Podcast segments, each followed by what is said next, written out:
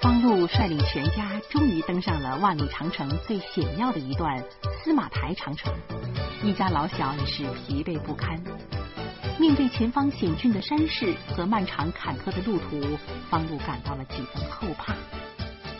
请您继续收听长篇小说《中国丁克》，作者庸人，演播艾宝良。总听人说。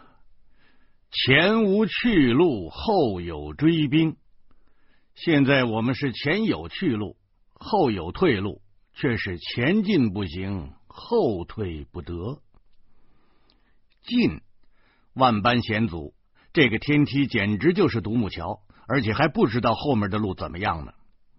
退，上山容易下山难，万一出溜下去一个，弄不好就出人命。这时候，严明忽然说话了：“哎，你们看，那是什么呀？”我们这才发现，烽火台的墙壁上有块牌子。由于年代久远，牌子的颜色跟墙皮的颜色差不多。牌子上写着“仙女楼”，为司马台东第十五楼。其地势险峻，为长城之冠。由此楼东行为望京楼，连接二楼通道是天梯和天桥，顶部宽三十厘米，垒土而成，坚滑难行。古人云：“天梯高耸入云端。”天桥悬挂云海间，亭亭玉立仙女楼，不登望京真遗憾。为游客安全起见，从第十二楼起禁止参观。妈的，第十二楼，这这这现在都第十五个了。我愤愤不平，立个警示牌还不张罗醒目点这不是耽误人吗？这不是。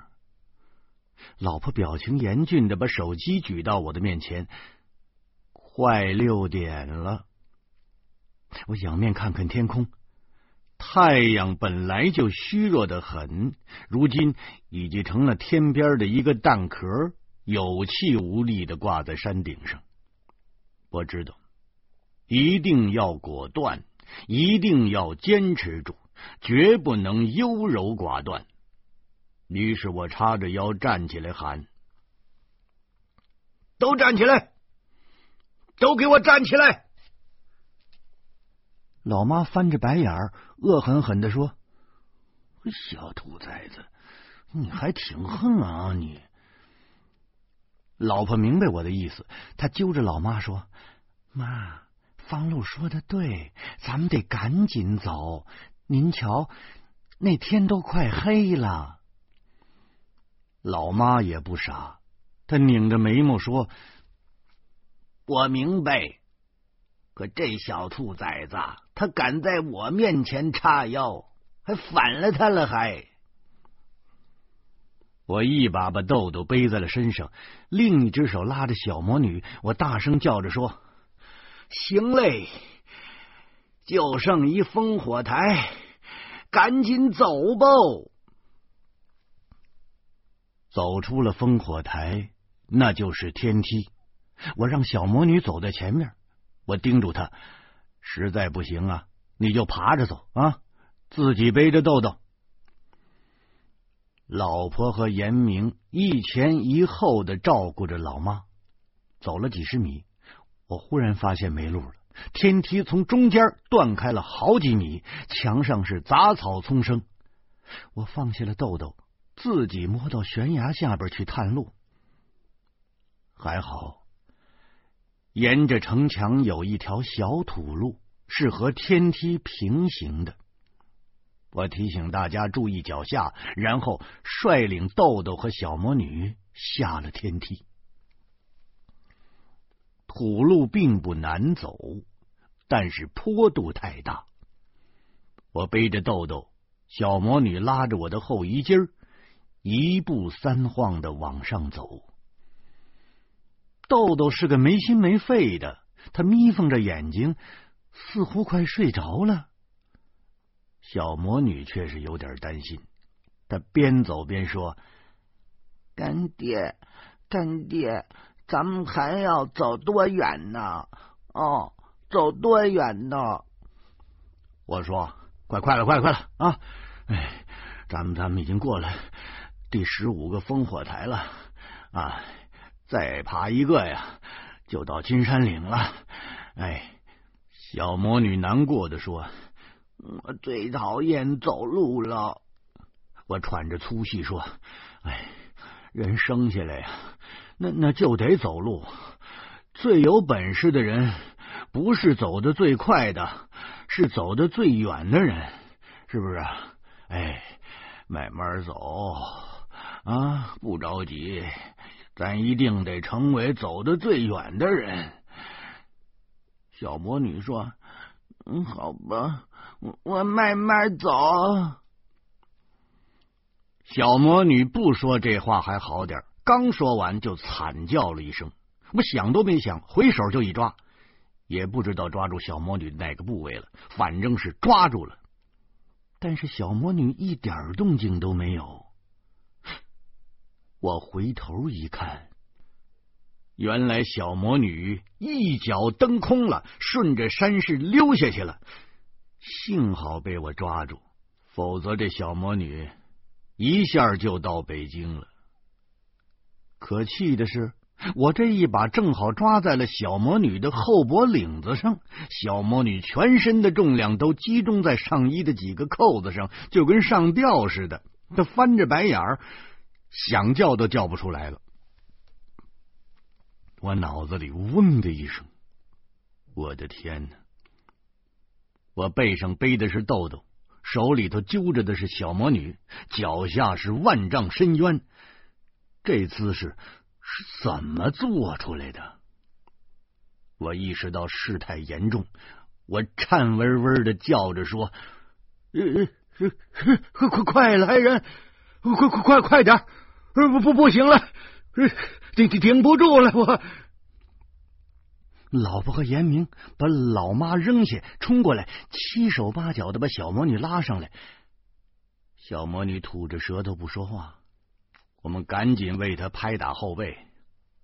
好久，小魔女这口气儿才缓上来，她连哭都忘了。她拉着我叫着说：“干爹，我我我摔下去了，我摔下去了。”我抱着她的头。无限后怕的说：“没有，没没没有，有有干爹啊，有干爹在，宝宝就摔不下去。嘿，哎，上回你跳桥都没下去，嘿，这地方咱还能掉下去吗？啊，哎。”这个时候，豆豆在旁边拉着我的袖子说：“三大爷，我要拉屎。”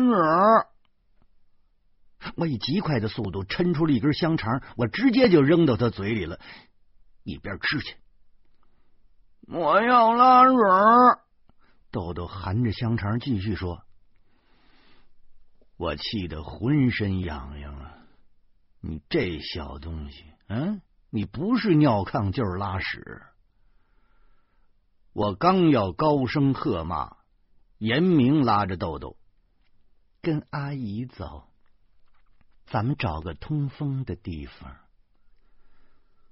豆豆跟着严明走了，我狠狠的剜了他们几眼。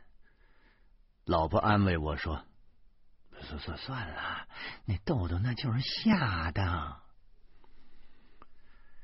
要说这小魔女啊，可真挺皮实的，几秒钟的功夫就把刚才的事给忘了。她反而大笑着指着天梯说。奶奶真好玩，干爹你看，我和老婆扭脸看，老妈像骑马一样骑在天梯上呢，她两只手紧紧的抓住了城墙，她那全身像筛糠一样的颤抖着。原来小魔女溜倒的时候，老妈他们还没有从天梯上下来呢。老婆和严明赶来支援我了，把老妈单独就扔在天梯上了。老妈本来就害怕，再加上看着小魔女形势危急，腿一软就骑在天梯上了。没办法，我只好带着老婆去拯救老妈。老妈哆哆嗦嗦的从天梯上下来，嘴里可不服软。哎，哎，你这个小兔崽子啊！哎，没事儿，你带我们跑这儿来干什么呀？哎，要说这地方，嗯，比那峨眉山还厉害呢。嗯，回去我跟你没完，你等着。嗯。又过了半小时，我们终于爬上了第十六个烽火台——望京楼。楼前果然也有一块牌子，牌子上写着：“您已经进入金山岭长城。”我大喜！哎呦喂，到嘞！咱们终于到嘞！老妈，严明。豆豆、小魔女都跟着欢呼，老婆却冷静的说：“进入金山岭了，可是到旅游点还有多远呢？”我知道老婆说的有道理，我马上跑到楼东侧去观察，依然是层层叠叠的群山。连个人影都看不见，太阳已经落山了，我的心也跟着太阳坠到了大山的阴影里。难道我们这一家子真要全军覆没了？夜色就如同一个巨大的锅盖。轰然间就把大地砸成了一个巨大的陨石坑，全是锅底的铁灰，黑暗无边无际。万幸的是，我在锅盖落下之前未雨绸缪，钻进树林捡来了不少枯枝烂叶，同时命令老婆在烽火台中的一个避风的角落里升起了一小堆篝火。之后，我又跑下烽火台，找了几块锋利的石头，砍下几根手腕粗细的树杈子，没头没脑的向烽火台里头拖，就像老鼠往洞里拖花生米似的。荆棘和树上的倒刺儿给我的脸上留下了几道血红的印记，而我竟然浑然不觉。老婆一边帮忙搬运树枝。一边苦笑着说：“哼，咱们呢已经倒退到石器时代了。”我嘶哑着嗓子说：“哎呦，我求您了，咱咱就少说两句，行不行啊？”老婆难过的说：“哼，我不是要指责你。”可现在的问题是，问题是咱们困在这儿了，下一步该怎么办？怎么办？我当然知道我们困在这儿了，我我这脑子一直就在转悠这问题呢。现在还不到七点，但是北方的深秋就是这样，七点钟那天色就已经黑透了。更倒霉的，今天是阴天，半个小时前我们就看不清对面的烽火台了。没有月光的夜晚，那是最惨淡的夜晚，最凄凉而处处艰难的夜晚。带着老妈和两个孩子走夜路，显然是不可能的。唯一的办法就是求救了。可这会儿，手机早就成废物了。求救，谈何容易？严明是老师，平时做事就很有条理。此刻他已经将我们的行李全打开了，他有条不紊的取出了食物、水和其他的物品，然后一样一样的摆在地上。我一眼就看见手电了，我拿起来试了试，光线还挺足的。可鬼知道它能够支持多久啊！严明平静的看着我们俩，平静的说：“两盒罐头，一袋面包，萨琪玛一包，五瓶矿泉水，电池六节儿还有苹果，够够够够够够，足足够咱们吃的啊啊！我说，这时候豆豆跑过来了，他拽着我的裤脚说：“，三大爷，哎，三大爷，咱们是不是迷路了啊？”我脸上挂满了灿烂的微笑，嗓子眼里是欢乐的拉丁小调。迷路？嘿嘿，三大爷怎么会迷路啊？没有，三大爷是带你在山里野营。往后啊，你要是见了幼儿园的小朋友，你就告诉他们啊，三大爷带你在山里头住过，听见没有？他们想都不敢想。可豆豆却忧心忡忡的说：“可您没给我请假呀。”明天不能去幼儿园了呀！阿舅要说我呀，阿舅敢说你啊？他要敢说你，你就告诉三大爷，三大爷饶不了他，听见没有？我面露凶光，紧咬双唇。豆豆立刻缩到老妈和严明的双重的怀抱里去了。老妈摸着豆豆的脑门。翻着眼睛盯着我说：“你嚷嚷什么呀？看你把孩子吓的！我又没吓唬他，我……我烦躁的挥手，扭脸向老婆说：‘给我准备两瓶矿泉水。’你要干什么呀？我静静的走到烽火台门口，站定。”苍茫大地仅剩下一道模糊的阴影，风从对面吹过来，带着泥土的腥气。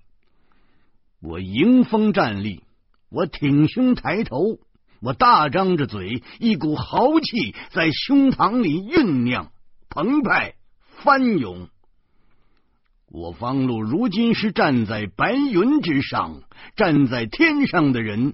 自然应该有天上人物的情怀，即使放屁，也应该是天上的味道。老婆走在我的身后，小声的说：“嘿，你喝西北风呢？你懂什么？这是东风。哎呦，哎，你到底怎么想的？你呀？”你们呐啊，在这吃饭、休息啊、瞎聊天都行。我去金山岭找人。我没敢回头，我知道自己的声音很苍凉，就像战士即将奔赴前线的样子。哟，你看这这外面太黑呀！要不咱们就在烽火台上忍一宿。老婆揪住了我的袖子，似乎我随时都会从山上掉下去。夜长梦多，忍一夜，忍一夜，万一出事怎么办？老妈他们已经累得不行了，如果没人帮忙，明天早晨咱们这伙人能不能下去还说不定呢。我把相机。塞给了老婆，指着闪光灯说：“这会用吗？”老婆点头。嗯，我走之后，每过半个小时，你就向天空闪一下，跟我保持联系啊！万一有动物来，这东西一闪，除了人以外，什么动物都得跑。啊，哎，平时可别用，别浪费电池。我看过很多的惊险片，总算是没白看。这时候，老婆听了之后又点头。我接着说：“这个烽火台最高，也最好找啊，千万不能出去。”老婆听着，悲壮的点着头。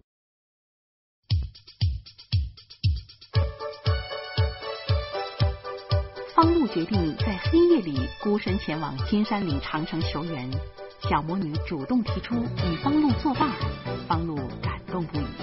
一路上真是险情不断。欢迎您明天同一时间继续收听长篇小说《中国丁克》。